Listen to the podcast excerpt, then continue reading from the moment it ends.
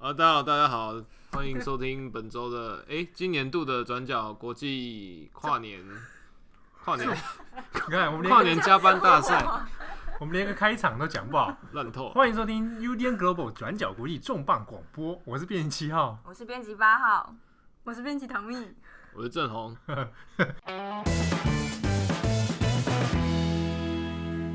今天今天是算是豪华阵容了哈，要，这么豪华是因为刚好过年嘛，啊，那这边跟大家这个预祝大家新年快乐，新年吉祥，鼠年行大运。你要有综艺老梗，对不对？啊，那今天特别做这个节目哈，就是回馈给我们的听友哈。本来预计其实说过年，我本来心中所想啊是要做。增加额外四集特别节目，对，听起来超澎湃的，年菜的。但也不想想，我们现在加班加到现在这个样子，现在几点呢？我们现在是呃，二零二零年一月二十二号的晚上八点，对不对？对，哇，加班，我们好像每年是不是都这样子？对对，跨年前跟农历新年前总是会这种。最最忙的时候，对，这算是我们的一种传统啦。每年都觉得雄心壮志哇！对，今年要加一点什么新不一样的，对？你看我们今年有新的那个编辑唐蜜，没错没错，就进来之后，就是被讲说声音太无聊，对不对？然后啊，像我们都刚刚搞得很累。然后呢，我们今天讲一下就是今天过年了哦。那我们过年给人家听抱怨我，没有没有抱怨哈，就是祝大家快乐吉祥啊。那今天我们特别想说重磅广播，讲重点，重磅，所以我们就要来讲一下新闻事件啊，回顾一下嘛，哦，哪些事情我们过去有关心，但是没有做啊，有点遗珠之憾。那哪些事情有值得大家 follow？那我们就先来请郑红啊聊聊一下。其实我们本来大家都知道，就是转角老读者每年的呃犀利。公历年底啦，就是呃，二零一九跨到二零二零年前跨年前，我们都会有一个被遗忘的报道的系列。那过去其实最最一开始在二零一五年那年转角第一年上的时候，其实只是单纯因为没有专栏，专栏作者 没有专栏都不来搞。对，然后而且每年的年底通常都是国际新闻的淡季，因为就是所谓第一世界都跑去放耶诞节跟新年假期。所以呃新闻会比较低，所以那个时候都在想说，就是哎、欸、用年底回顾的方式很 OK，然后编辑来自己来写写看。但呃随着就是这几年状况调整啊，每年的备忘报道变得很痛苦的一件事情。一方面是有些新闻热度过了之后，你要去梳理，就是接下来到底发生什么事情，其实是要花可能很多倍的时间。对，然后而且其实有一些我们自己选出来的新闻，是我们当时可能已经。诶、欸，做过了，所以等于是你年底要回顾的时候，你还要重新想办法再重新讲一遍。这个坦白讲，其实蛮深的，就就是也是蛮累的啦。回头爬一堆资料这样子。但但当然就是做出来成果，就过去几年大家也蛮多肯定。可是呃，像今年大家如果注意到，我们今年被遗忘的报道，一直到二零二零年才开始在回顾二零一九年的一些事情。那中间其实是有一些精心设计，简单来说就是投稿来不及。对，写太久了。对，最后一篇，最后一篇我拖最久。对，但不过像今年其实有，其实应该说啦，就是二零一九年其实是世界动荡蛮多的一些状况。那我们其实，在本来的设想中，呃，被遗忘报道，除了我们今年有特别邀了蛮多，就是在地的呃专栏作者来写。嗯。那同时，我们自己本来也有想说，哎呦，其实有很多可以回顾的角度。但后来因为就是比如种种关系啊，就是后来就没有办法用文字或者是就及时就把它变成就是呃比较传统文章的方式来呈现。嗯，对啊。那所以像今像去年啊，我其实一直有很在意，然后其实有有准备的，其实是呃有两个嘛。第一个就是其实在呃年底的时候，我们有问就是 Instagram 上面的听众跟读者，那大家在意什么事情？那大概有八九成都是回答第一第一个要事就是香港反送中。对对对，那我们后来有想办法切出一个比较不一样的角度。那第二个，大家其实是在做比对，就是二零一九年其实世界上发生了非常多的社会运动，或者是说呃公民抗争。香港当然是一例，那还有比如说像是智利呀，还有就黎巴嫩啊、伊拉克、苏丹或者是伊朗，还有印度。嗯等等等，其实同质性发生蛮高。印尼也发生了这个大学生的抗争。对对对对，那个时候本来想说要整个全部统整，但是因为这 野心很大。对，但其实有一些状况其实是一直在持续，比如说像智利啊，那个时候大家还记得，就是为了那呃可能一点一点点几块啊，忘了。交通费，对对，就捷就是是捷运票涨价那个，对对涨多少我我有点忘了，一点多多美金。对，那件事情到现在其实后来演变的发展状况变得还蛮有趣的，就是包括说现在智利已经确定要重新修宪，甚至有可能不排除说不定有可能重新推出一部新的宪法。那那个时候我就有在想说这个事情要不要讲啊？因为中间其实嗯。对台湾来讲，或对我们来讲，其实有趣的点是，比如说智利的转型争议。对啊，对，尤其是新宪法这件事情。对啊，那为什么会从地铁然后拉到变成新宪法？其实那个时候我们在我们那个时候是不是有讲啊？就是有一集的重磅广播。就是有有有讲有讲，我有捡到，我有捡到。对、啊，现在已经弥留状态。对，八号真的很想赶快回家。话不是这么说。对啊，就是那中间呢，有一些美感其实是其实相对冷门，但是要做起来还蛮蛮有趣。嗯，对啊，比如说他可能之所以就是包括学生组织啊左翼坚持要修宪，是因为现在这部宪法是平诺切特呃将军那个时候留下来的东西，然后中间包括说。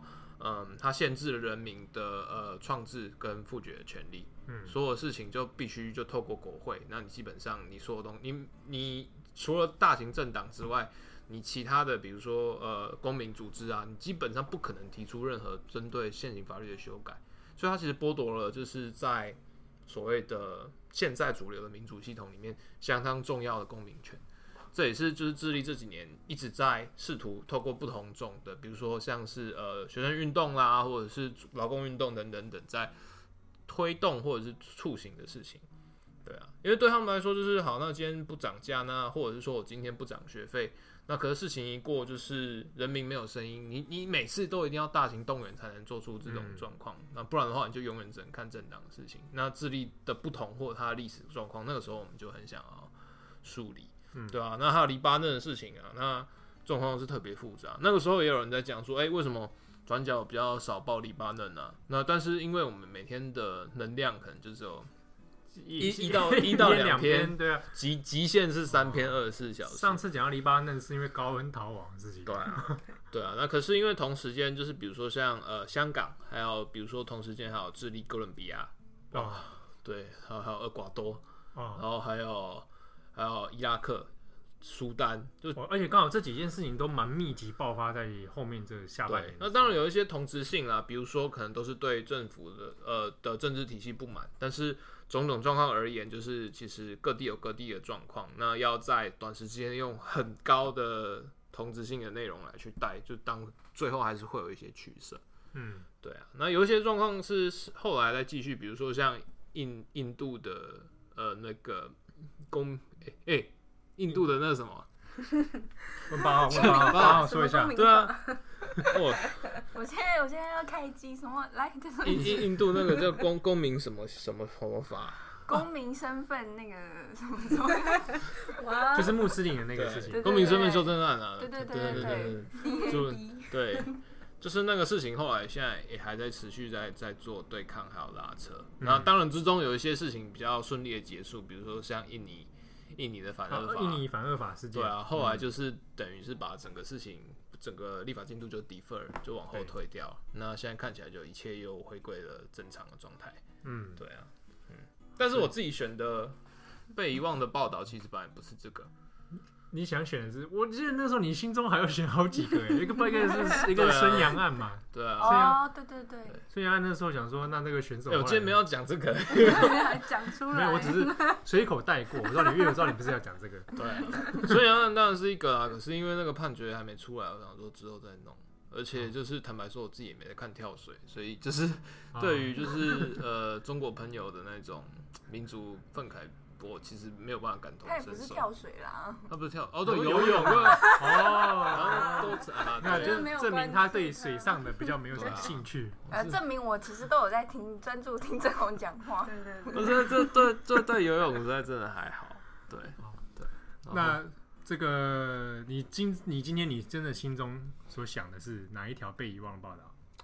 我其实本来想做的是 Jamie Oliver 的餐厅破产的后续，就是那个被大家说不是口味不是很理想的那一间餐厅。对，在今年、去年呢、啊，去年的时候，呃，去年夏天吧，就是呃，那个原味主厨 Jamie Oliver 在英国的餐厅连锁店，就是就宣告破产。嗯、然后后来那个时候破产的时候，就是大家都知道那个 Jamie Italian，就是他的英式的意大利餐厅。对对，英式的意大利创意餐厅，意大利听起来超不太好吃的。你有吃过？在在做到，这感觉让意大利人会很生气。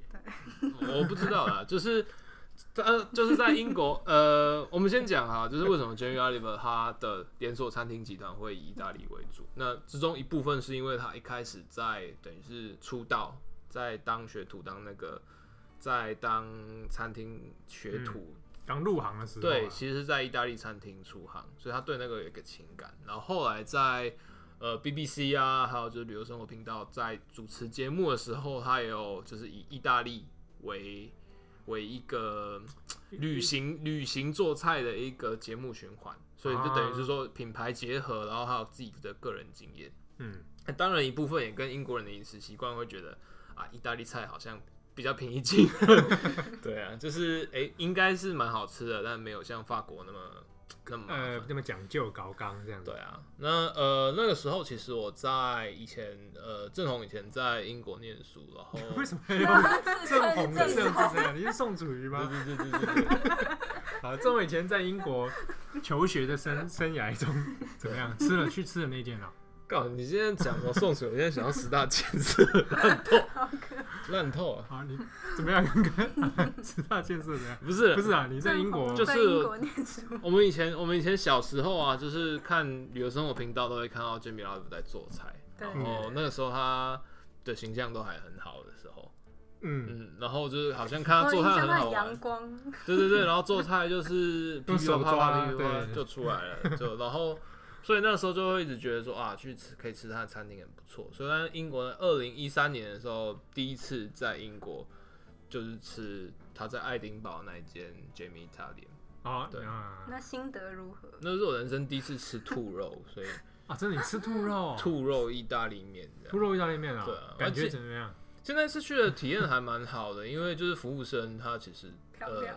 也是没，他服务生就很就蛮热情的，然后就是会跟你解释说他料理是怎么样做啊，它的原始概念是什么啊，然后也会跟你聊天。那对于一个刚到那边没多久的一个异乡人，而且还是亚洲人，就是会有人吃饭，然后会 热情的招待你这件事情，其实我觉得是蛮开心的，体验不错啊。没跟你说会跟你一下会给你歧视，就是也不会就是说就是就是很。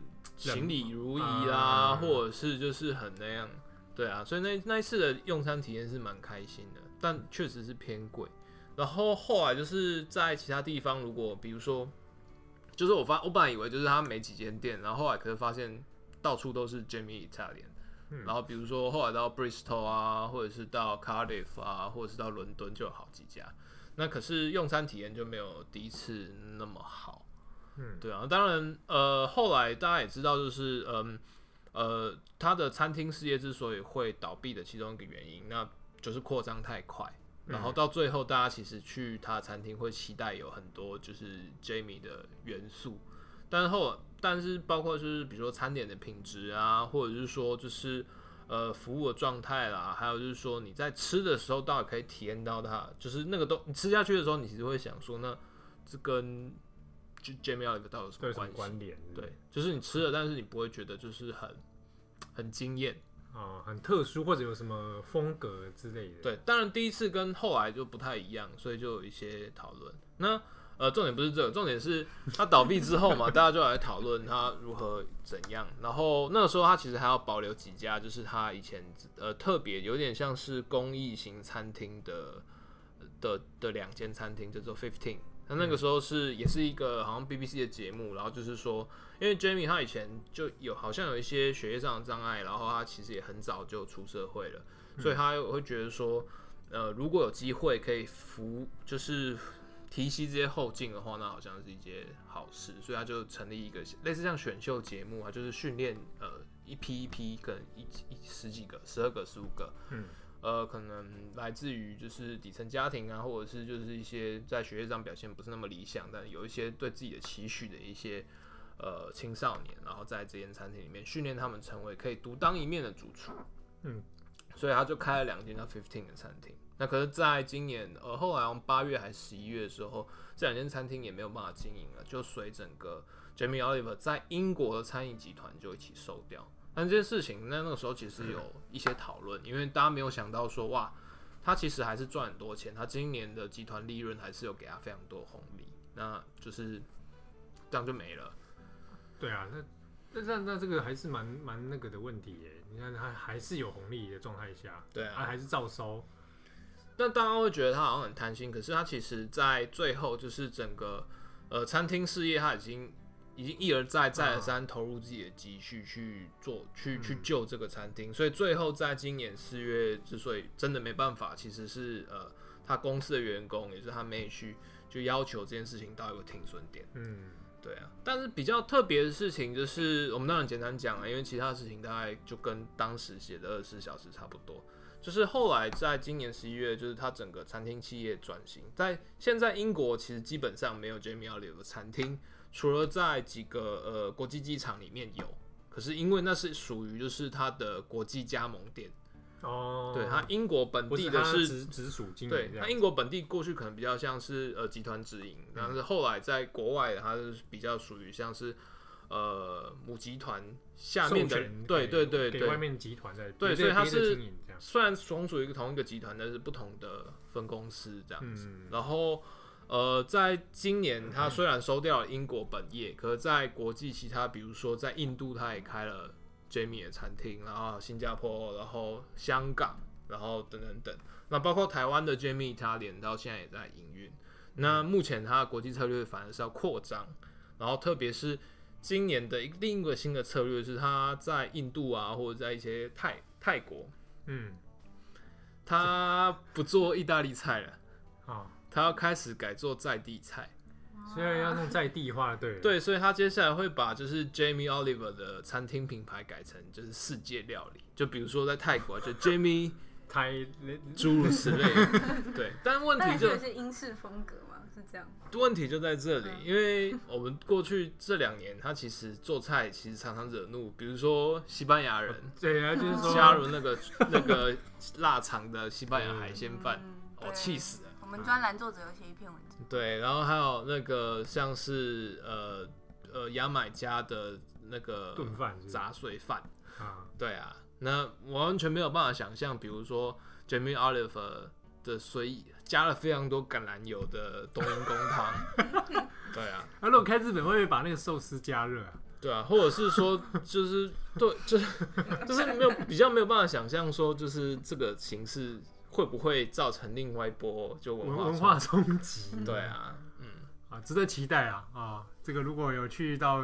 其他国际国际经营的店的时候，大家都是朋友可以吃吃看。你们自己会想要吃 Jamie Oliver 卤肉饭吗？哎、欸，如果是卤肉饭，我反而有兴趣。配配配一瓶矿泉水。哎、欸，等下，可是请问在 Jamie Oliver 餐厅消费大概一餐是多少？一个人？因为我第一次去，我第一次去就觉得哇，难得来哇。就是以一种朝圣的心情，所以我那时候花了很多钱，花了 不敢不敢，没有没有到大概六十，我两个人去吃大概吃到快八十磅吧，两个人八十磅，对，那可是正常一餐可能就我一般啦，一般可能一餐十磅十五磅差不多，所以等于大概花了正常状态的两倍钱，对，它不算是很那个，因为你八十磅你可能去。比如说 Golden Ramsay 餐厅，它餐厅比较走 high end。对啊，你走吃米其林可能也差不差不多。对啊，所以所以，但是当下就是会觉得，就是如果硬要讲，就是所谓 CP 值的话，是确实比较偏高一些。嗯、这也是他后来就是有点撑不太下去，或者是英国人也开始嫌弃的。嗯，好，那下一棒是不是？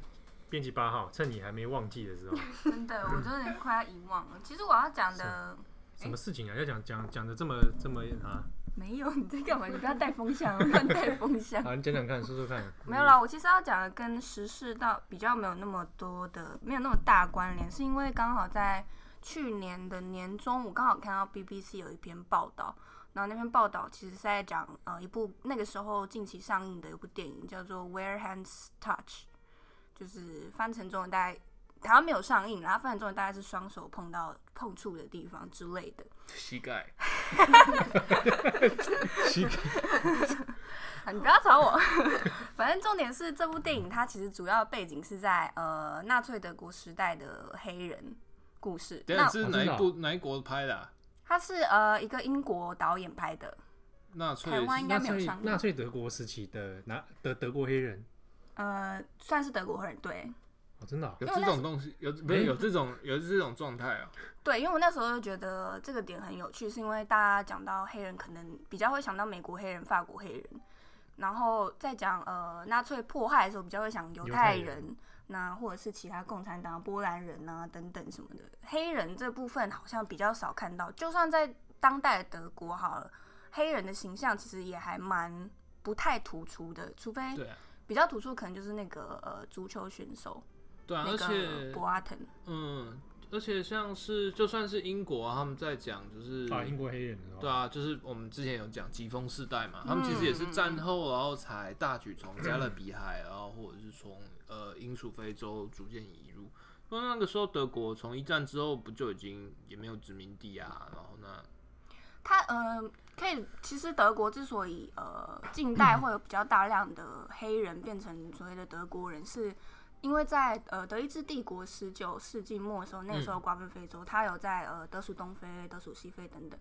那从那个时期一直到二十世纪初，就有陆续有一些，比方说他可能是留学生，或是他可能是呃去工作等等。那到一次世界大战的时候，其实还蛮多的非洲黑人被呃就是参军，作为德意志的呃一个士兵，去到欧洲的战场去打仗。那比较特别的是，因为有一批有一批人当时就因为战乱，他留在了德国。那另外一个呃很大量会有呃黑人跟德国人的这个结合，类似混血儿，可以这么说吧？呃，是是，对对对，混血就讲那么隐晦，什么结合问题，你就说他们通婚好了嘛？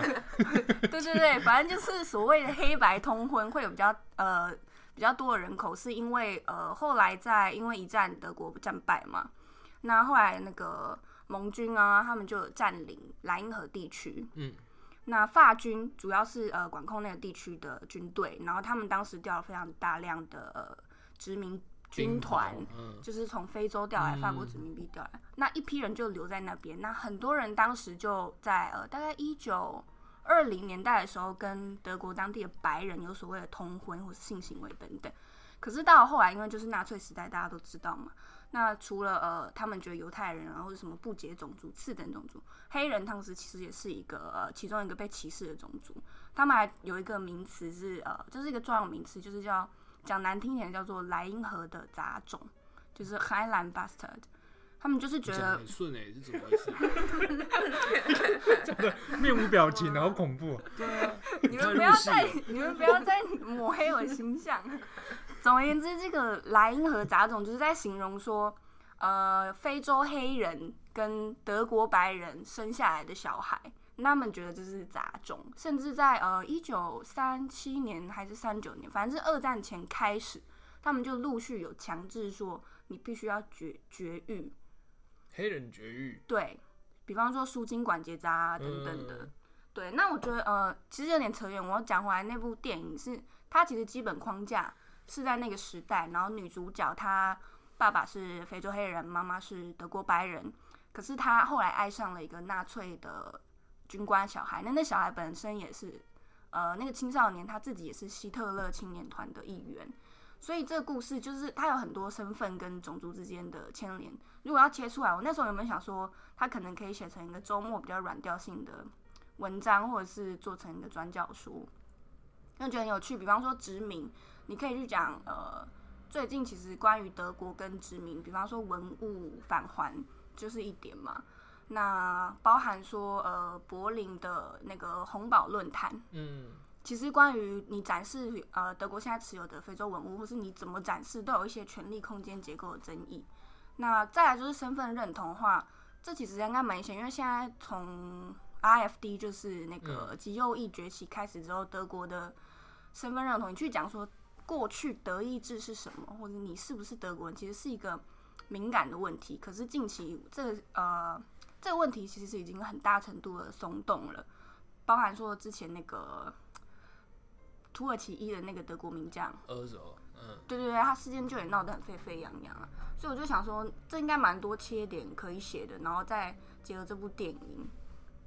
而且我自己的没错的话，就是如果他当时假设呃所谓的呃德意志黑人被也被迫害的话，那他好像在比如说呃转型正义啊，或者是说历史记忆里面。比较更少被提到，因为我们在讲就是大屠杀的时候，通常都会提到的是犹太人。那可是也有在讲说，比如说乌克兰人，还有或者是说呃那个吉普赛罗姆人，对他们的声音其实是被消失，或者是比如说比如说战后赔偿啊，或者是那些历史追忆都是相对比较少。那这样的话，那这些德意志的呃所谓的黑人，那应该更严重。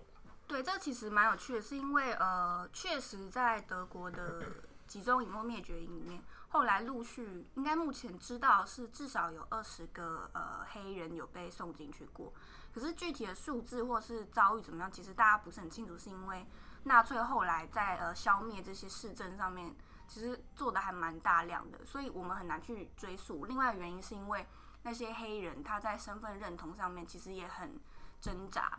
比方说，我们刚刚说那个有被绝育的人，他后来战后，他他也有可能他觉得自己是一个半人，半人就是他不完全，他不是一个全人，嗯、有受到一些创伤，对，他不可能不是很愿意要把自己过去的一些伤疤又重新揭出来讲。可是陆续后来，我知道近几年，哎、欸，前几年有一部好像是被遗忘的希特勒破呃受害者还是什么，我有点忘记，那部就也是有讲到呃德国黑人被迫害的问题这样子，对对对。那你你就讲完了？哎、欸，但我这边提醒一下一件事，算有点煞风景，因为刚好 讲到那个集中营嘛，因为二零二零的一月二十七初三，刚好是那个奥斯维辛集中营解放的七十五周年，就是被那个苏联红军解放。嗯，哎、欸，那之前梅克去那个是要干嘛？他那个是之前就是即将到来。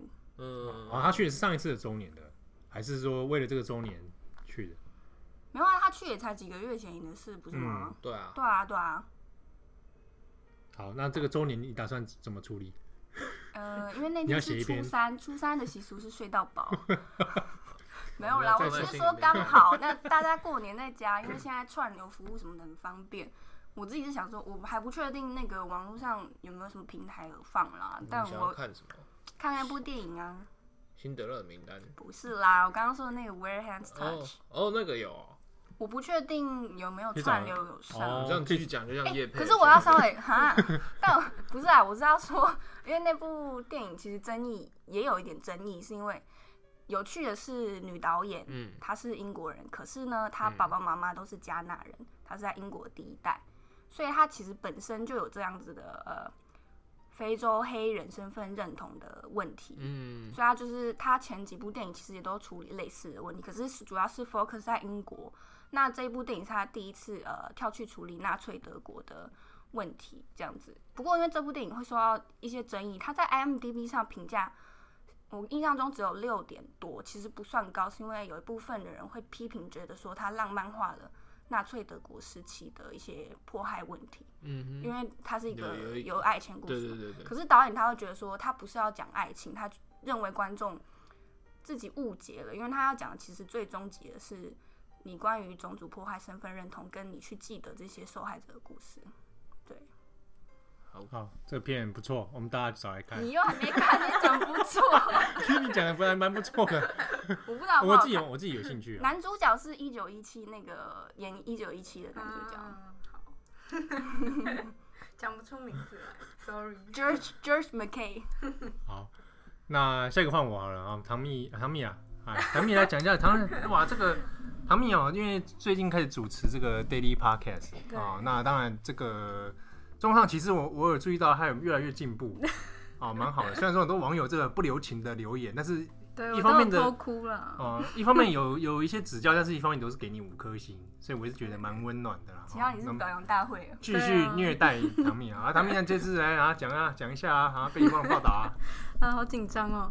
我原本一刚开始想了很久，就是想说要从我比较熟悉的就影视方面切入，然后可是刚开始都没有找到。原本想讲就是香港，不是。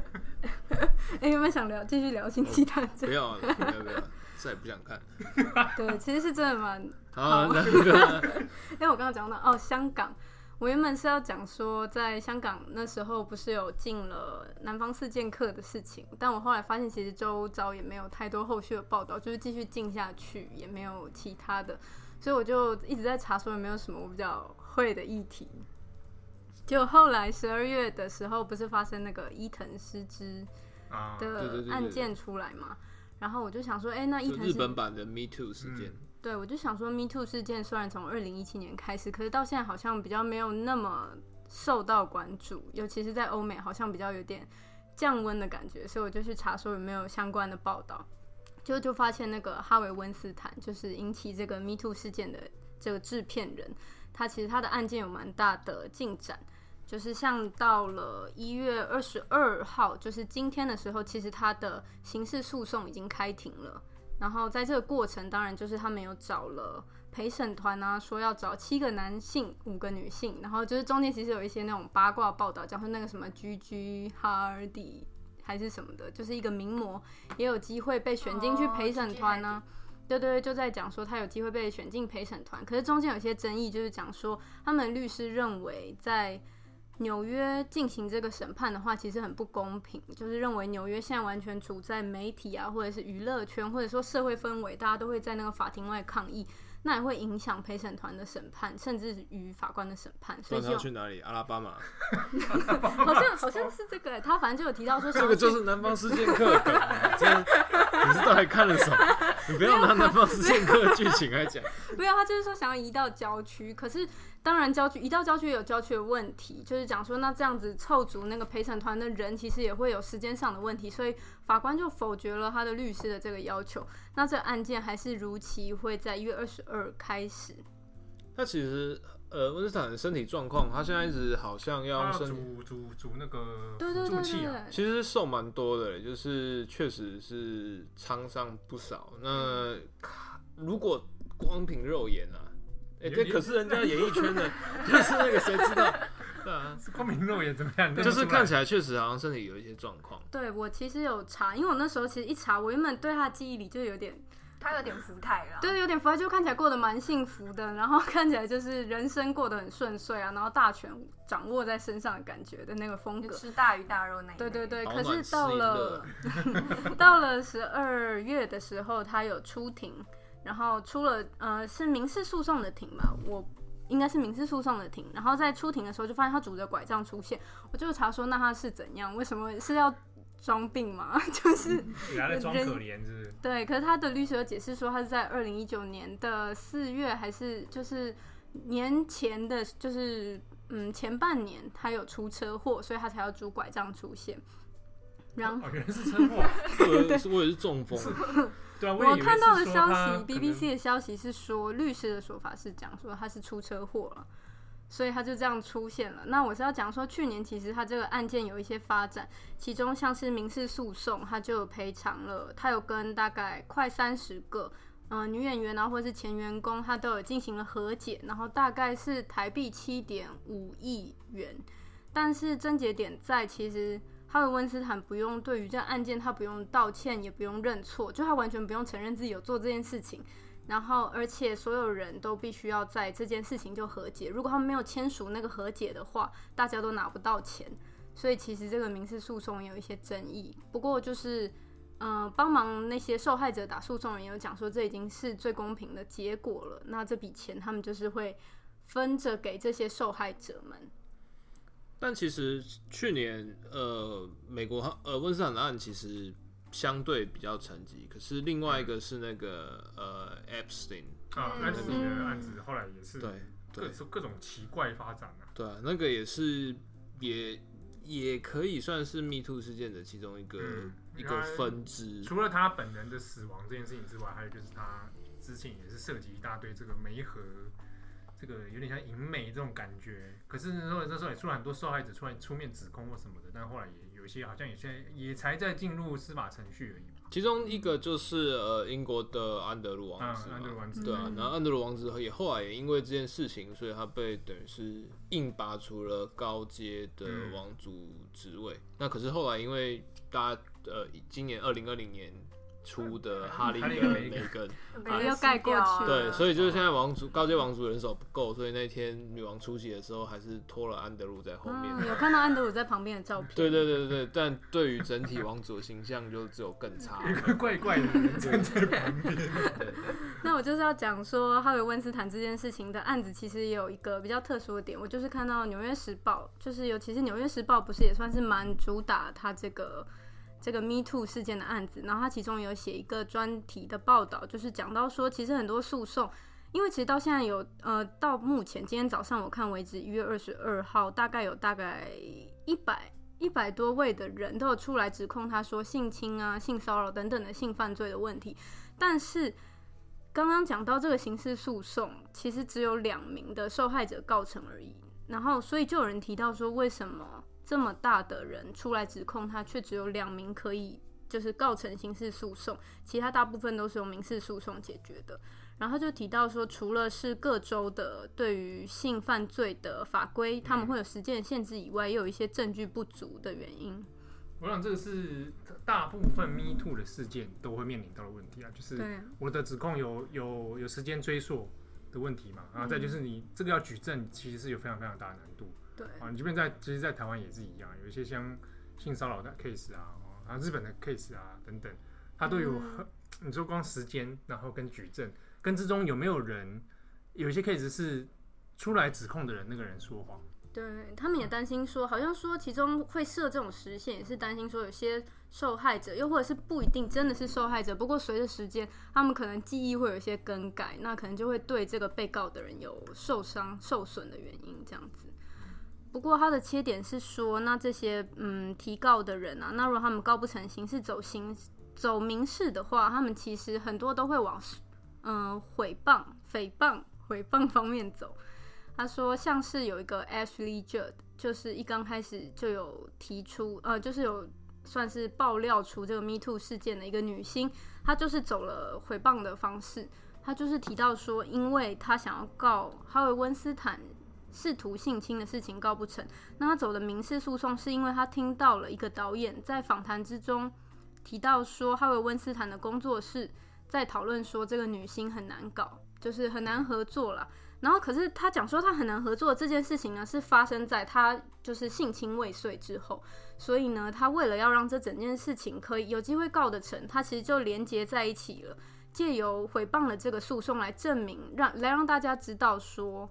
有性侵这件事情存在，然后他们就是因为对我性侵未遂，所以才会需要后面，对对对对对，所以很，他用等于是这个 case，法律 case 它是反向操作，对，我就前面那部分没办法举证，对，对，对，但是我用后面这个事情来佐证了前面发生的事情，对，所以其实在，在好像在至少在那个文章里面提到啦，就是目前像这种类似的迷途事件，很多都是被害者会借由诽谤的方诽谤的方式来告这些，就是。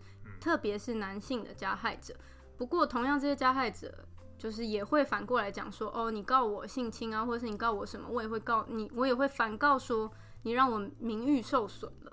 那这样子就是双方都在诽谤的诉讼当中，其实就是美国舆论都认为说，这样可能会就是会压迫到言论自由啊。那这样子怎么样才是？我是不是随时随地都有可能性骚扰到你？就是你借由这个诽谤，你就可以一直告我，那就是。永远都告不完这样子。那这个关于哈维斯坦，我只只讲一个东西好了，嗯、就是呃，昆汀塔伦提诺其实跟他之前合作很很久，嗯、啊，长期合作嘛。那之前因为那个曾经有个好莱坞那曾经有个好好莱坞这部片本来是哈维斯坦的投资的，后来就中间抽掉。嗯、那其实，在拍这部片之前。呃，昆汀塔伦提诺的制作团队有帮他拍了一个短的纪录片，拍昆汀的，就是这几年来他已经拍到第几部？对，然后台湾有上映，叫做《昆汀超级八》。超级就是讲八部电影。上还是什么？对，昆汀上也有。那如果有办法看到的人，可以去看一下，因为里面有一段就是昆汀在谈哈维斯坦的事情。那里面有一段关于他侧面描述哈维斯坦这个人的个性，就说到他们在吃晚餐的时候，跟着呃哈维斯坦没有出现，但是他同桌有哈维斯坦的小女儿在玩洋娃娃这样，然后哈维斯坦的老婆。那昆汀也在，呃跟他一起吃饭。吃到一半之后，哈维斯坦气冲冲，而且满身大汗，冲进餐厅里面。大家都不知道为什么他在生气，可是每个人都是知道说，就是哈维斯坦的阴脾气阴晴不定。他来了之后呢，发现他女儿手上娃娃居然在另外一个演员的手上，就陪陪他玩嘛。他就很气，就把那个娃娃抢过来之后，然后硬塞回给自己的女儿。就女儿就觉得气莫莫莫名其妙，然后就发现好像看大家觉得反应不太对，大家都冷场。突然又把这个娃娃再抢回来，塞回给那个演员，嗯，然后就很气冲冲，满身大汗走掉了。然后那时候他肯定就说：“这个人真的很怪，很怪。”但他当场捧腹大笑。但是那时候很多很多人回想说，他的这个人的个性在好莱坞里面，其实就是一个蛮常被拿出来讨论的一个人啊。那我最后结一下哈维温斯坦的案子，就是说他这个。呃，审讯是在一月二十二号就会开始嘛，不过这个期间应该会到三月。然后普遍舆论或是相关的专家也讲说，哈维温斯坦的这个案子如果成立了，就是关于这两个受害者分别在二零一三年跟二零零六年的这个性侵性骚扰的案子，总共五个罪名嘛。那这五个罪名其中不管是哪几条成立了，他都会面临要终身坐牢。好，终身坐牢，这个劝大家啊、哦，不要再这个做这个不适当的举动。对，好，那、啊、最后呃换换我了，讲这个被遗忘报道。呃，我之前其实从二零一九年从四月差不多四月份开始吧，我要讲一下日本的一件一件事情，就是大家记不记得日本的三口组分裂？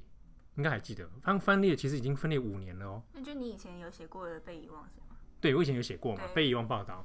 这件事情还可以被遗忘报道的 的被遗忘的报道，被遗忘的被遗忘报道。二零一五他们是二零一五年分裂的，好，现在进进到二零二零刚好五周年。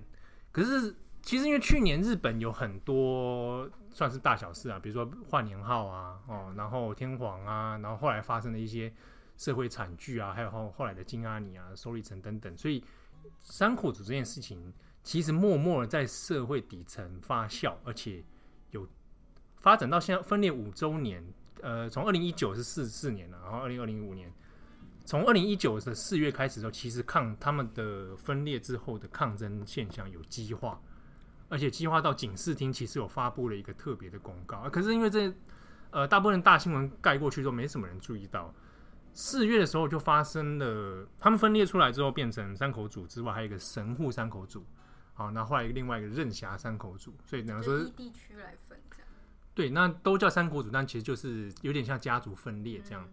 呃，虽然说日本人说是三三国鼎立的状态，但是其实论规模还是原本的三国组比较大规模，另外分家分家出去的比较中小型。好，可是呢，因为去年四月的时候就发生了有三口神户三口组的组长去拿刀砍人，去砍了对其他三口组的人。好，那、都已经做到组长了，然后他亲他亲自出马，对不对？你是不是觉得很严重？那组长后来组长呢？组长他其实是旗下组织啊，三剑组啊，然后其他建立权威吧。对啊，就是中间发生多一些就是零星的刺杀，其实还没到火拼刺杀案。哎、欸，因为因为日本那个枪支管制有有点比较严格，不是随便弄到枪。哎、欸，可是去年其实如果照你这样讲的话，去年的日本的那种枪炮事件好像变多，对对，有比往年还要多。嗯为什么我们会知道呢？因为我们平常早上在找 二十四小时，常找不到素材，然后就看到之后日本就是会大张旗鼓来讲这件事情。对，然后我就哇，枪炮是不是又是又枪杀了？对，要进去啊，其实也没怎样。你你其实这样讲是对的，因为二零一九年大概到中后期的时候，枪支开枪的事件有变多，而之中有很多起其实涉及到暴力团的互相的攻击事件。那日本警视厅其实从五年前那时候分，二零一五年那时候山口组分裂的时候，一直担心说会不会演变成那时候平昭和跟平成曾经发生过的那个暴力团抗争事件。叫抗争不是说 protest 啊，是抗争是指暴力团跟暴力团之间对彼此对抗，然后开始大量火拼。那这个事情你其实过去有拍成过好几部电影啊，那种火拼是真的是见到人就路上就可以砍的那种啊，因为警视厅是很害怕这种事情再度发生，所以。一直有密切做做警，在做监监看。可是二零一九年四月发生了几次的刺杀案之后，后来几个月之间零星就发生了越来越严重。前面讲就是开始有出现有人拿手枪去去毙人家啊、哦。那这几个事情里面，呃，虽然看起来都是零星的社会案件，可是警视厅有发现这之中有很多都涉及到了分裂的这三个山口组跟他们旗下的这个组织。那担心的是，这可能会是一个复仇连锁。你今天砍我的人，那我今天想哪一天再派一个人再去砍你的人，嗯、砍你的人，是比较常见的黑道剧情。对啊，如果演变成这样，那就变真的变成了暴力团抗争了啊，那这就变成警视厅不愿意看到的现象。所以去年的下半年，应该差不多十月份、九月份的时候，当时日本警视厅发布了一个很久没看到的字，叫“特定抗争指定暴力团”，简称叫“特定抗争指定”。我觉得好像没有很简单而已，讲的好像很真的很简单一样。你字面意义完全不知道是什么意思。对，看不出来，对不对？他意思就是说，有点像是我现在要颁布一个集中扫黑的这个一清专案啊，哎，因为类似像这样。好，那什么叫特定抗争？就是我现在要指定的，指定某几个团体哈，现在是应该应该在进入抗争状态哦，好，所以我要指定你们这几个暴力团，限期在几个月内之内，我要针对你们做。呃，比较密集的监控，好，那颁布这个之后呢，当时是针对像兵库县啊、爱知县啊、大阪啊这一带，就是真卡啦，关系就是山口组盘踞的这几个六个都县呐，哈，好，那如果有去大阪玩的朋友应该知道，就是大阪你可以去找找找看一些山口组的位置啊，所以不要想到暴力团不只是出现在东京的歌舞伎町，也在大关系也有，不要讲的跟名产一样快好，那指定之后呢？这个地方就有趣了，还有限期嘛？啊，三个月内，只要你们之中我监看的这几几个暴力团啊，比如山口组、神户山口组、任山龙组，你们之中只要有五个人在路上走，即刻逮捕。这样子很可怕。你只要凑满五个人，你只要凑满五个人在路上，我就判定你是非法集会。不小心在飞田新地遇到，这样也不行。这个东西就引发很多社会问题啊！有人有人日本网友说：“哎，五个人走在路上，你就知道他是暴力团。”是不是？然后有人安倍赏花就被抓到，哇，鸿门宴。对，但是有的人是说，因为暴力团真的，因为在日本这个职业分层，然后暴力团就是要有暴力团的样子，所以走在路上会五某五个人看起来就是啊，这一点暴力团样子，不是啊？他的确有认定上的的一个争议点存在。那当然，之中其实警视厅是因为他已经有，比如说我特定针对你们这一群人，哦，在做监看的时候，你们出入通常都会被。警视厅所得知啦，哦，那你们如果要举行一些活动，比如说呃聚会、聚餐的时候呢，通常要向警视厅做回报啊。那他们有时候会派加派警力去监看，那严防就是说，万一有聚会，就会有别人的这个组织来来砍人什么之类的。那这事情后来颁布之后，一直到二零二零年一月份，这个还没有结束，就特定指定抗争暴力团这件事情。他又在针对了原本的山口组跟神户山口组这两个，又再重新发了一次，好，在接下来，所以一直会到今年的可能三四月春季，都还在这个警戒的时期。那有抓很多人吗？没有到抓很多人，嗯，好，但因为颁布这个之后，其实他目的不是要大量逮捕，他在预防大量逮捕的事情发生，所以他有时候他他他有个做法是这样，比如说我颁布了之后，对不对？那我我用一个方式，就是我三不五时就去你总部逛一逛，好，所以他会他会发对，他会发通知，然后大家如果有看过那种那个新闻图片的话，NHK 有时候会拍，就警察会列队在这个他们的总部的门口开始排一长列，然后排队进去，说我们来进来搜查了，进来看一看看看，然后说看你们这边有没有这个枪炮弹药藏在这里，或者你们这边有没有在进行一些奇奇怪的事情，这样，啊，然后用这种方式来有点像。提高见警率了，好，然后这个事情，呃，后来没有做，当然主要是因为它太零星，然后拼凑起一个面貌，其实有一点麻烦，它会变成各种社会案件大集合，然后最后再告诉你要警视厅现在怎么做。可是因为没有真的爆发大规模抗争，哦，我那个杀伤事件没有出现，所以这变成他就，呃，有点像社会案中一个隐藏在底下的一个浮流，那会发生什么事情也不晓得，本来。这个去年四月份新天皇旧天皇这样子交替嘛，那通常暴力团会在这种时候的时候会说比较事项，对，那个时候，因为因为那时候四月份的时候，本来山口组还有真的还发发有发公通告说，因为是新天皇妹嘛，是新天皇，所以我们会自述。哦。啊，我们我们会自己回避一下啊，因为毕竟是天皇的事情，才是大家。天皇的面子我给，大家的氛围上面，因为其中还有不乏一些爱国分子啊，对，还是有这种状况，对啊，所以今年会不会发生新的事件或怎么样，或者分裂出去的三国组还会再发生什么事情，那就不晓得了。好，那这个过年了哈，大家还有什么话要说？快可能要快一点，八号一直看手机，赶快回家。我们交给对很少出现的你们来做结尾好了。我们没有很少出现啊，我们都有出现。郑红跟跟郑红跟八呃唐蜜，唐蜜是 daily，对啊，我讲到烧香，讲到烧香，那让郑红来做什么？好，那呃呃，如果大家喜欢的话，可以多在。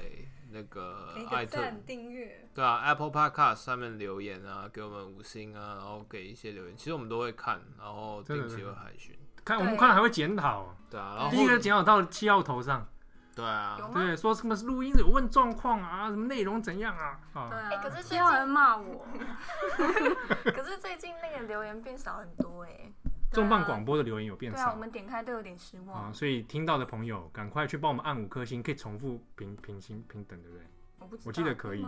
哎，我有没有用啊？你要请讲一些，好，大家试试看，试试看去 这个给我们五颗星，然后留言告诉我你一些新的感想，对，让我们跟你互动一下。对，新的一年应该呃，新年新新，新年新新，新年新希望，就是还是。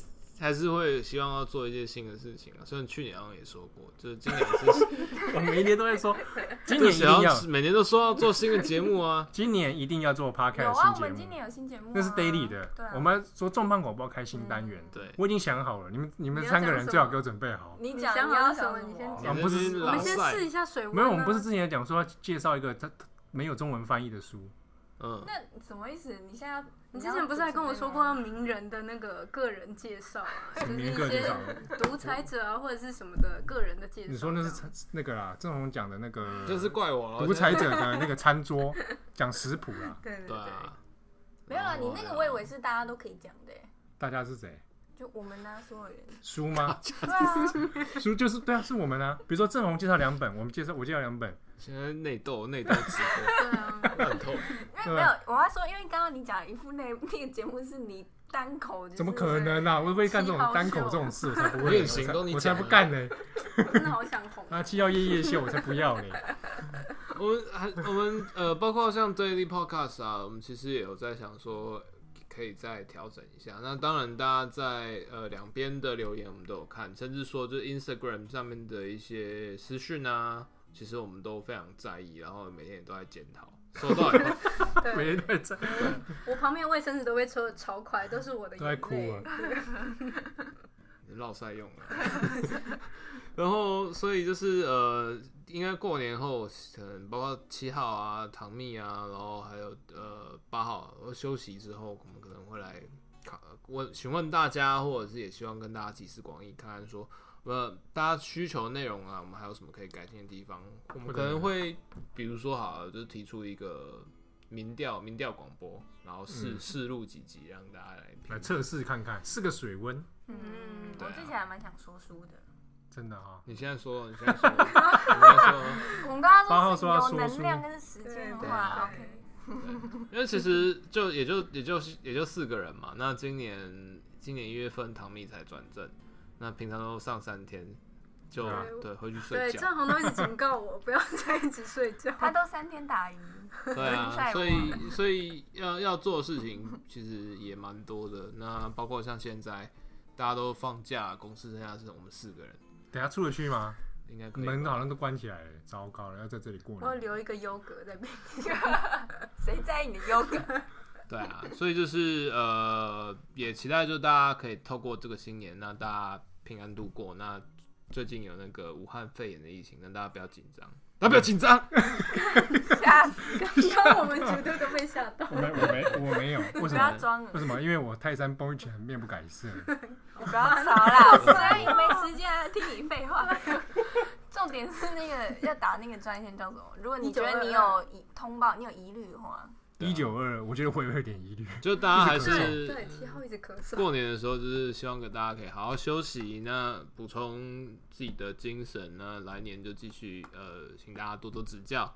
那我们也会在过年的时候，应该啊会如期的更新，对，请大家期待。啊，那感谢大家的收听，我是编辑七号，我是编辑八号，我是编辑唐蜜，我是郑红，祝大家哎、怎么样？你要讲话，讲话，没记下到你要呃，你要整你讲，没有你说什么？我不说了，他不说了，不说。好，呃，祝大家新年快乐，鼠年行大运，要讲吉祥话。数钱数不完，我先讲。我没有要讲吉祥话，我只是突然想到一个更可怕的事情，我们都有录到吧？都有 啊，我一直都有在监控。好，OK OK，这他妈录了一个小时没都没录到，没录到我就算了。好，那这换郑红说新年快乐，来，拜拜。